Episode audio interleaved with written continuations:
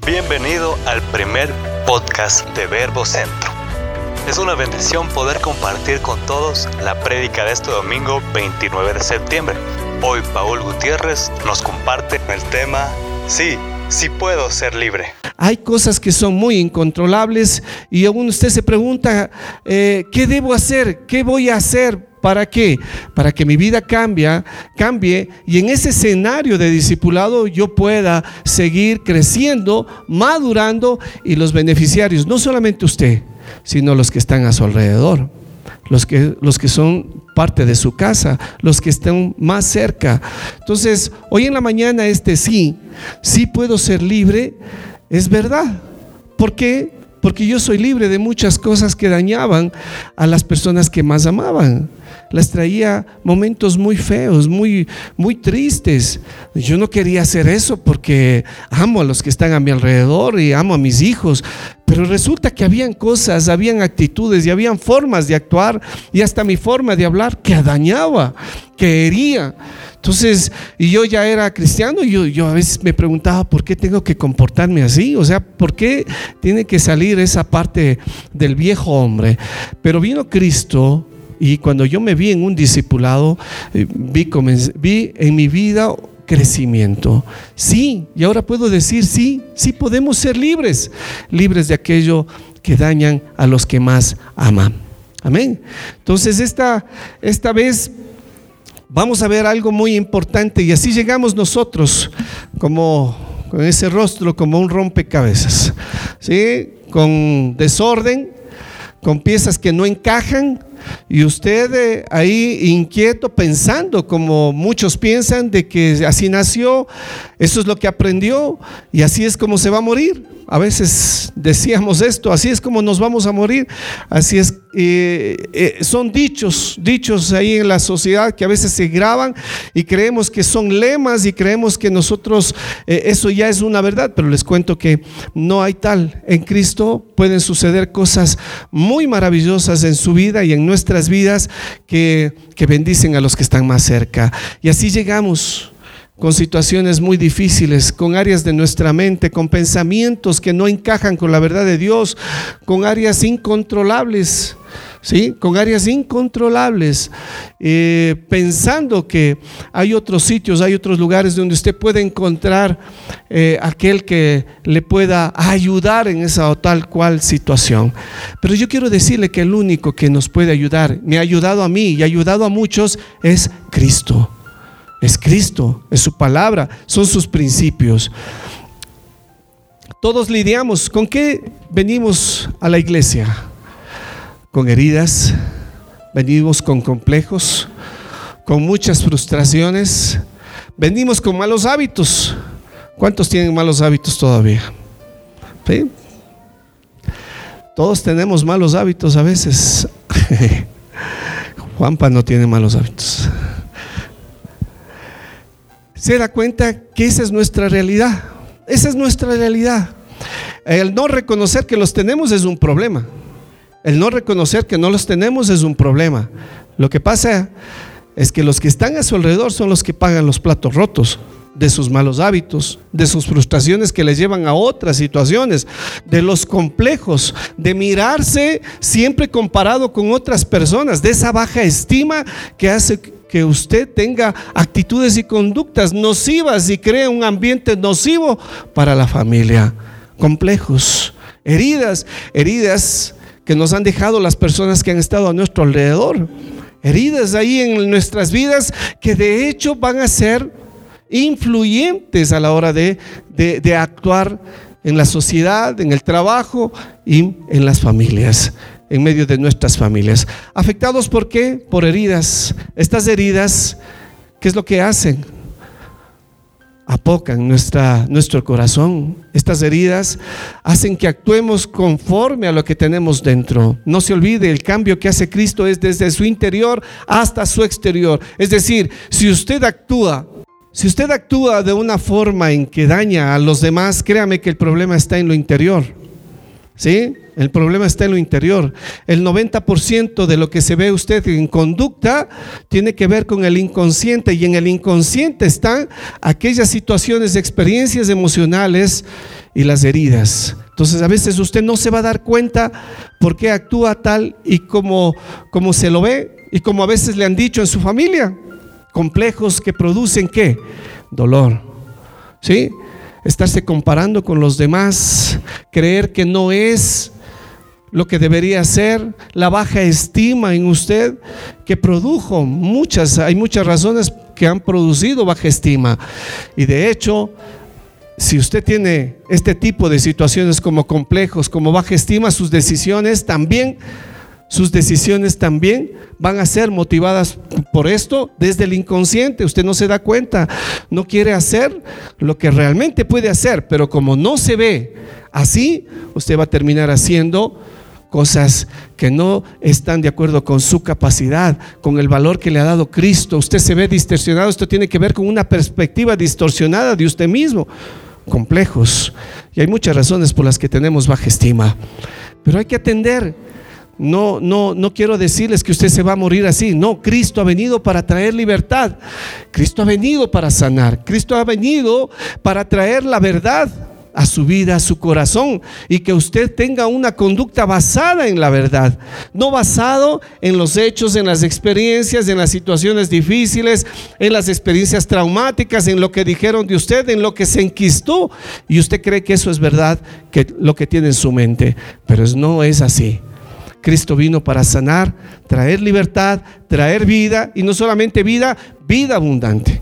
Entonces ahí está el Señor para hacer esto. Malos hábitos que estropean nuestro caminar diario. Heridas, complejos, frustraciones. Siempre esto va a propiciar una conducta que no agrada a los demás y también no le agrada a Dios. ¿Por qué actuamos como actuamos? ¿Por qué hacemos lo que hacemos? Sí, mucho de esto realmente eh, las consecuencias de todas estas cosas no le desagradan a Dios, pero nosotros no podemos quedarnos ahí. Si Dios dice que puede darme libertad, yo diligentemente, diligentemente tengo que buscar la verdad, el poder del Señor y caminar en ese discipulado para que Dios pueda hacer su obra en mi vida. Amén. Entonces, estas son las situaciones con las que venimos, los complejos, no mirarnos en la perspectiva correcta, la baja estima.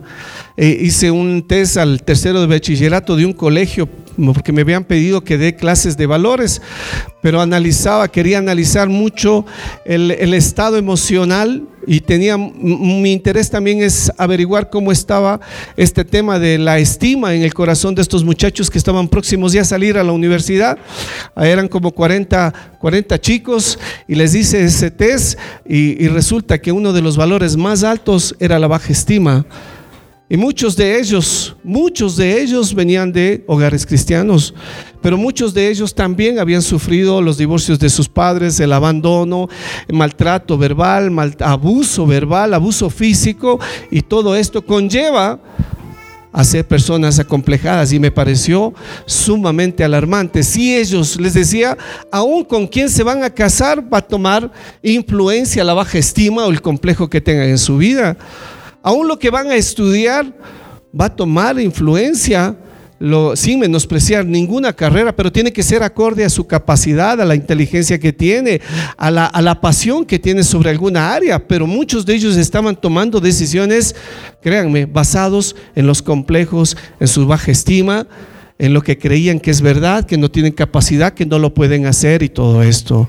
Esa es la situación de los chicos y así iban a ir, iban a ir a la universidad. Imagínense.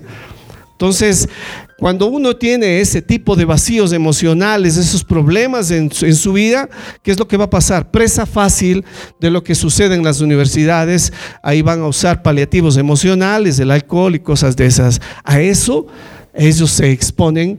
Por eso, rápida y prontamente, mi interés era buscar que, que encuentren a Dios. ¿Qué trae todo eso? Depresión, rencor, odio, amargura, tristeza, la falta de perdón, las ofensas. Y muchos estamos así, muchos estábamos así, ¿sí? Y con eso caminábamos. Imagínense, uno no puede dar lo que no tiene, o uno da lo que tiene. Si usted es una persona que tiene mucho dolor, heridas en su corazón, ira, enojo, ¿qué cree que va a fluir de su vida en, el entorno de su familia? Va a influenciar esto y va a dañar. Los más vulnerables, los niños, los chicos. Por eso prontamente uno necesita, uno debe buscar ayuda. ¿Por qué? Porque usted posiblemente sin querer, porque nadie, nadie es que busque hacer esto sin querer, como esto influencia, puede dañar el corazón de los niños, de los chicos. Y ellos serán posiblemente la próxima generación. ¿Para qué? Para ayudarles porque tienen baja estima, porque tienen depresión, porque no creen lo que son, no ha habido palabras de afirmación y todo esto se va heredando de generación en generación. Por eso usted, papito, jóvenes, si tienen algo de esto, pues Dios tiene planes y estrategias para sacarlo de esa situación. Ok, todos lidiamos. La vida ha sido dura con cada uno de nosotros, sí, muchos aspectos. Estamos en un mundo imperfecto, sí, mis hermanos. Hemos sido lastimados, sí, pero también hemos lastimado a mucha gente. Todos hemos caminado en dirección contraria, en muchas áreas hemos caminado en dirección contraria a la voluntad de Dios. ¿Sabe que una de las definiciones de pecado significa que usted camina en dirección contraria a lo que Dios quiere? Eso también es pecado.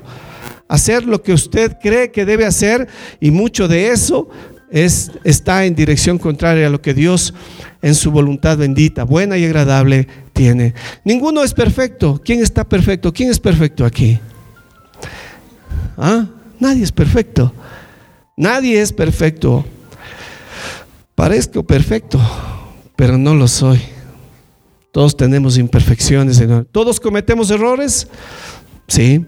Todos sentimos dolor. Sí. Los hemos producido también. Sí, los hemos producido. Entonces, qué importante que usted se vea dentro de este escenario. Yo no quiero traerle condenación ni desesperanza. Tenemos que recordar algo. Para eso está la palabra del Señor. En ella encuentro la esperanza de saber que hay alguien que me puede sanar, que me puede librar de aquello, que puede traer sanidad en mi corazón. ¿Por qué? Porque prontamente tengo que atender esto para salud de mi familia también. Dios es el que pone cada pieza en su lugar. ¿Quién? El diseñador. ¿Quién le diseñó a usted? El creador. Él es el que conoce cómo funciona usted. Él es el que conoce cada parte de su vida, de su ser, emocionalmente, físicamente. Recordemos, Dios es el que pone cada cosa en su lugar. Isaías capítulo 57, verso 17, verso 18. Pero esto no se va a quedar así, ¿no es cierto? Viene el Señor con su palabra y viene un versículo, estos versículos a mí siempre, siempre que los leo y también tengo oportunidad de exponerlo, traen esperanza. Todavía hay áreas en las que el Señor está atendiendo en mi vida, áreas en las que yo necesito esa ayuda. Dice así, he visto sus caminos, pero los sanaré, los guiaré y lo colmaré de consuelo. Y a los que lloran por él, les haré proclamar esta alabanza. Paz a los que están lejos y paz a los que están cerca. Yo los sanaré, dice el Señor. Vamos a leerlo juntos. ¿Les parece? Levante su voz. Una, dos, tres. He visto sus caminos, pero lo sanaré, lo guiaré y lo colmaré de consuelo. Y a los que lloran por él, les haré proclamar esta alabanza. Paz a los que están lejos y paz a los que están cerca. Que dice ahí, yo los sanaré, dice el Señor. ¿En quién encontramos sanidad? En el Señor. ¿Cuál es la promesa de Dios? Yo los sanaré. Yo los sanaré.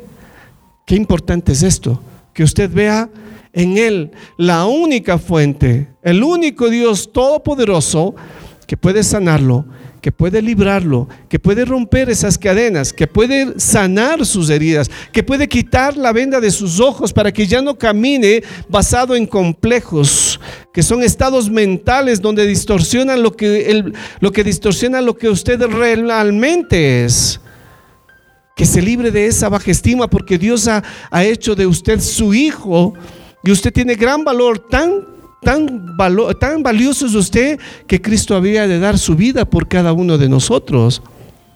Pero aquí está, ha visto sus caminos, sí, el Señor lo conoce. En esta gran promesa, ¿qué es lo que me trata de decir Dios? ¿Ah? En esta gran promesa, ¿qué me dice Dios? Quiero sanarte. ¿Qué más dice ahí? Quiero guiarte. Quiero consolarte. Quiero ofrecerte paz. ¿Quién no necesita de eso? Todos. Yo necesito que Dios me guíe. Yo necesito su sanidad. Yo necesito paz. Yo necesito su misericordia, su compasión. Yo necesito de Él todos los días de mi vida. Yo necesito eso. Esto es lo que dice la promesa. Yo quiero sanarte. Quiero guiarte. Si tienes dolor en tu corazón, quiero consolarte. Quiero animarte. ¿Sí? Quiero ofrecerte paz. Mucha gente no sabe dónde encontrar paz. Mucha gente tiene mal entendido y a veces buscan en fuentes que no les van a proporcionar esto, lo que cada uno de nosotros necesitamos en esta tierra es paz. ¿Cuántos quieren paz? Yo quiero paz. Y el único que puede darme una paz, que no me la va a dar el mundo, es Cristo, es el Señor. Yo quiero paz. He visto sus caminos. ¿Esto qué quiere decir? Que Dios nos conoce. Dios nos ha observado continuamente. Dios lo conoce a usted y lo ha estado, con esta palabrita quiero decirle, lo ha estado chequeando completamente. Él sabe lo que usted ha vivido. Él lo conoce. Él conoce cada área de su vida. Por eso el primer, la primera frase que menciona este versículo tiene que ver con que Dios le conoce. Si Dios le conoce, Dios sabe por dónde yo he caminado. Nada está oculto a los ojos de Dios. Diga conmigo, nada está oculto a los ojos de Dios.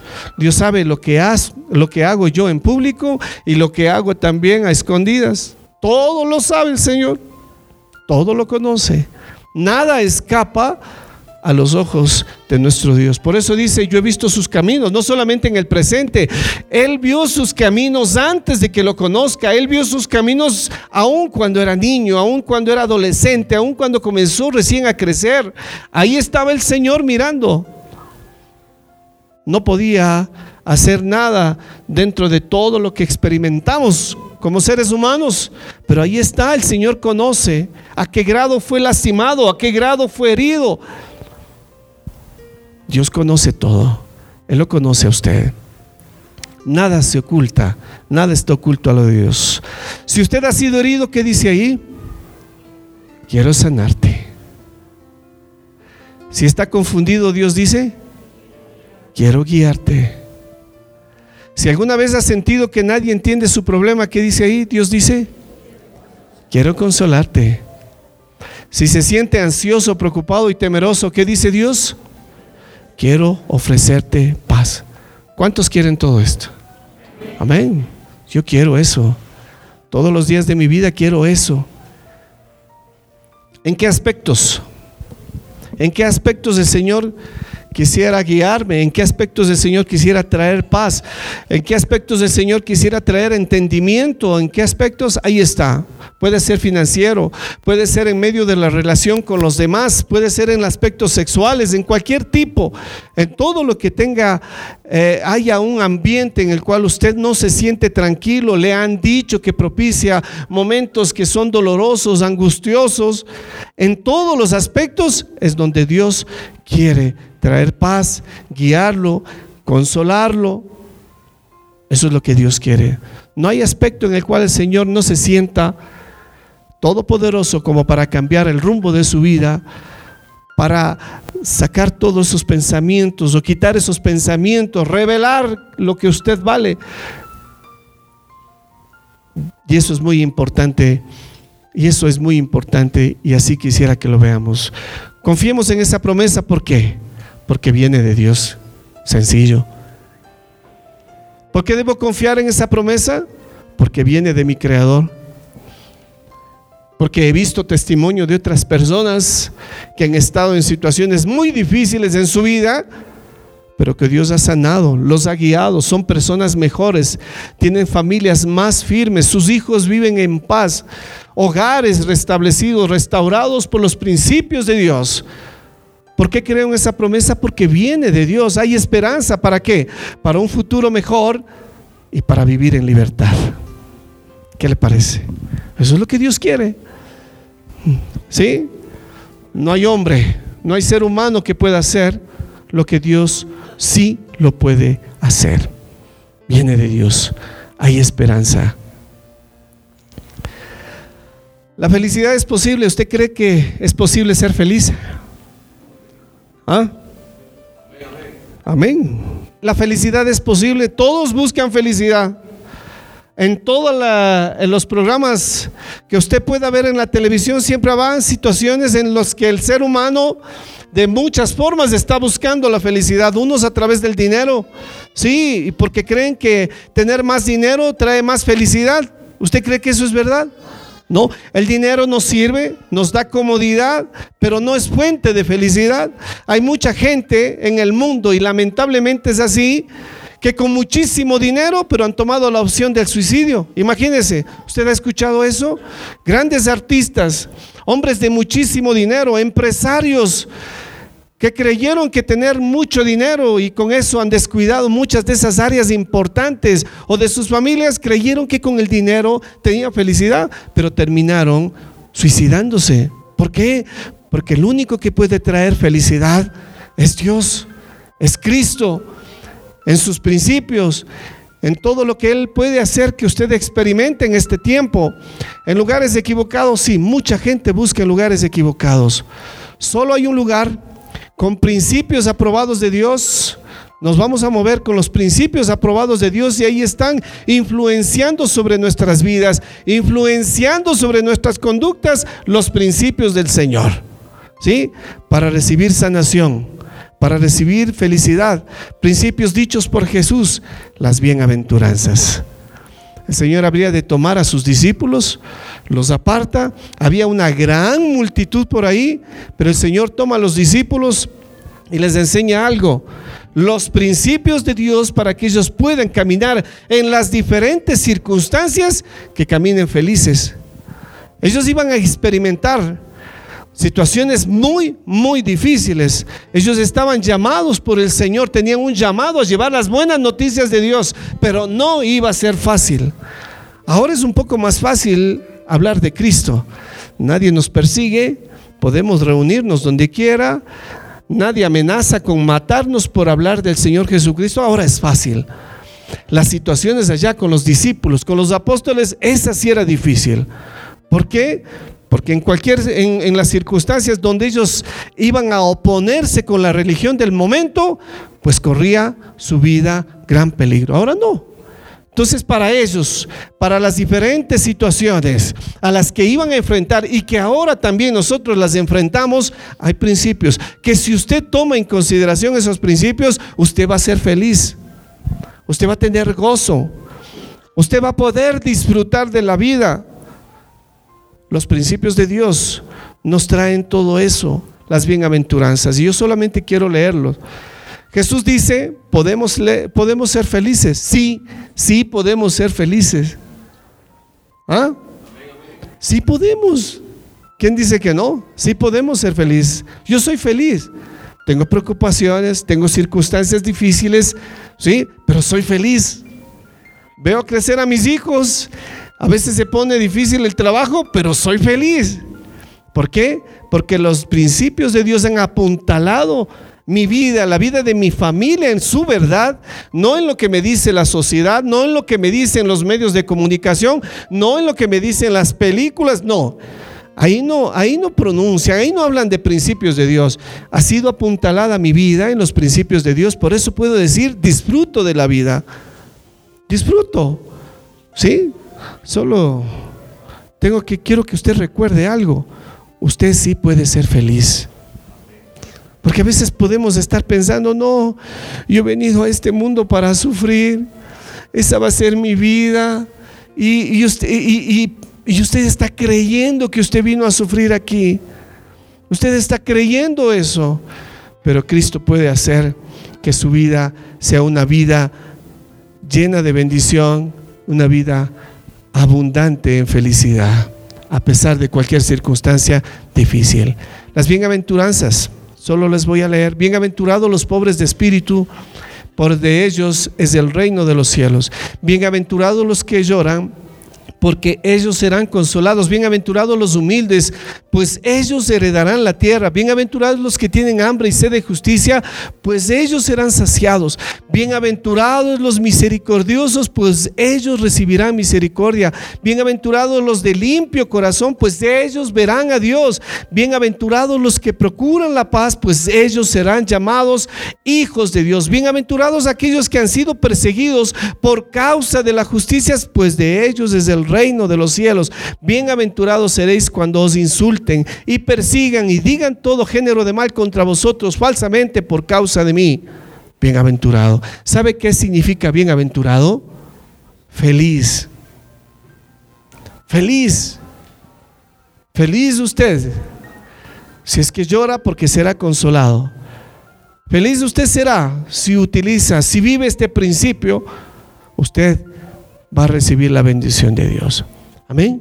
Entonces la felicidad es posible, sí, y, pero para esto yo necesito ser libre de aquellas heridas, de aquellos complejos, de aquellos malos hábitos, de aquellas frustraciones que han marcado en mi vida una conducta que a veces ni los que están cerca a mí desean, desean compartir con nosotros.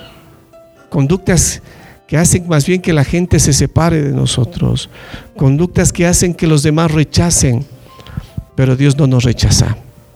Dios quiere traer sanidad en esas diferentes áreas. Dios quiere traer luz a esos falsos entendimientos en tu mente de cuánto vales, de lo que eres.